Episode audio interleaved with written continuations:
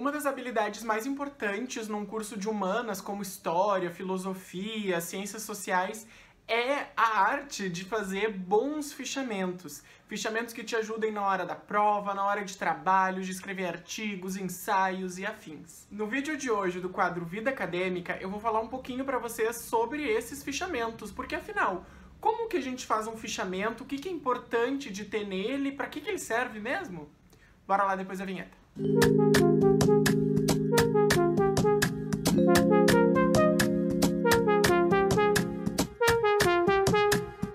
fichamento ele é como um grande resumo de um texto que nós lemos ou de uma fonte histórica que nós estamos analisando.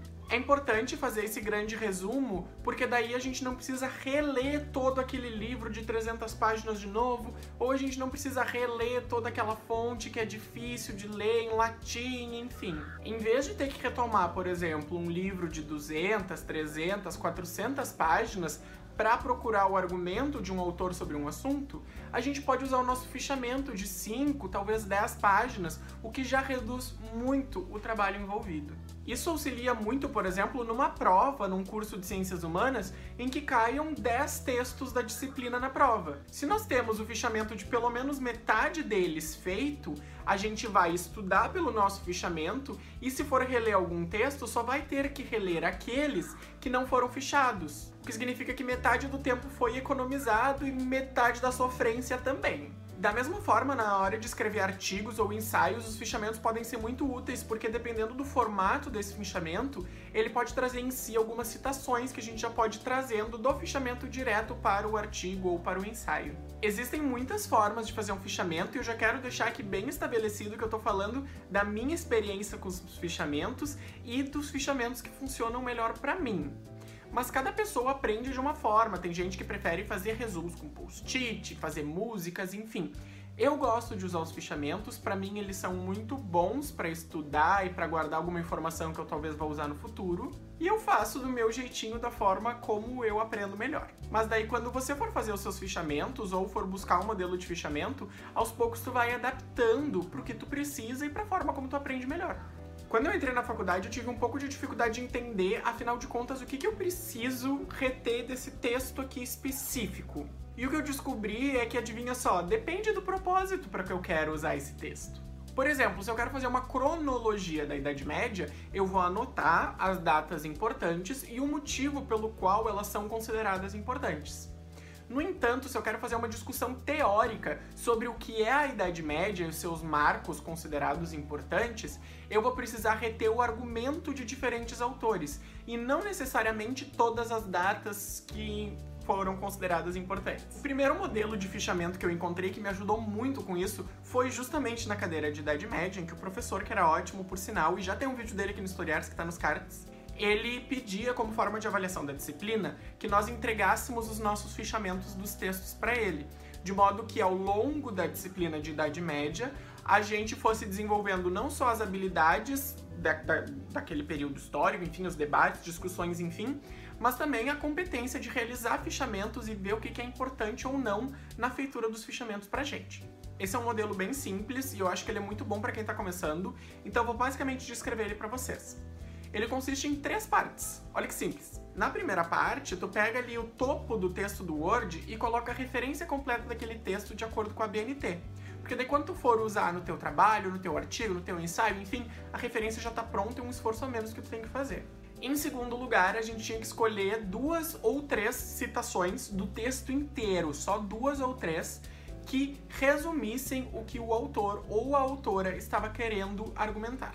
Isso é um trabalho de síntese que é muito, muito, muito difícil e que precisa ser praticado, mas é muito bom, porque daí tu consegue ler 30 páginas de um capítulo e pegar duas ou três citações dele que são as essenciais para resumir o pensamento desse autor e dessa autora. E aí na terceira e última parte, tu só tem que pegar essas citações que tu escolheu e explicar por que, que elas são importantes para esse texto, por que, que elas resumem o texto, o que, que tem de importante aí. Com isso, tu vai praticando também a tua argumentação para um trabalho acadêmico, especialmente é, para ciências humanas, que é muito importante, assim como tu já está desenvolvendo o teu próprio método de fichar os textos. Vejam que é uma coisa muito simples, mas é uma coisa muito boa. E com a prática, tu vai aprimorando essas ferramentas e vendo o que é melhor ou não para ti. E nesse exercício constante, inclusive, tu vai começar a aprender a colocar os autores para dialogar. Por exemplo, o autor X disse isso criticando o autor Y. E aí no fichamento do autor Y, tu vai dizer em referente àquela crítica, o autor Y disse tal coisa.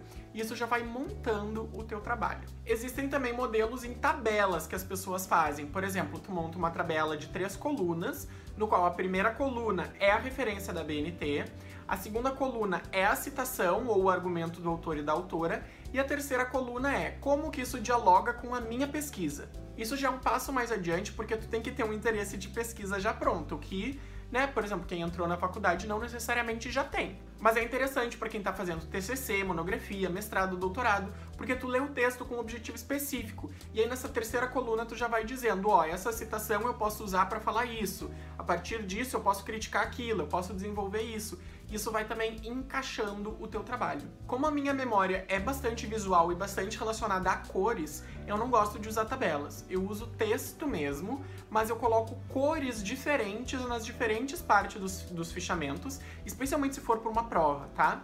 Porque isso me ajuda a lembrar ou a pensar sobre certas coisas. Então eu coloco lá em cima no Word a citação da BNT, como eu falei para vocês do modelo de fichamento que eu aprendi a usar, e abaixo eu vou inserir dois tipos de texto. No primeiro deles eu coloco setas coloridas que vão dizer o argumento desse autor e dessa autora.